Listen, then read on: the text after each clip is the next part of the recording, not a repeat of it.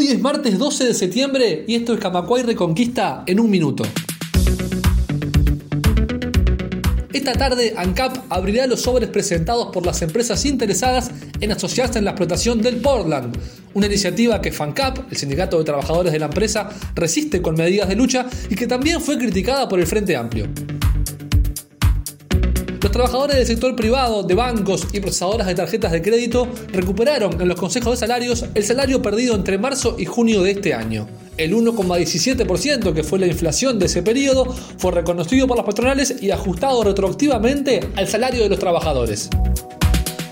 Los partidos integrantes de la coalición de gobierno exploran iniciativas en diferentes departamentos para presentarse en forma conjunta a las elecciones departamentales. Hay tres departamentos en los cuales el Partido Nacional considera clave realizar una alianza para conseguir la reelección. Rocha, Río Negro y Paysandú.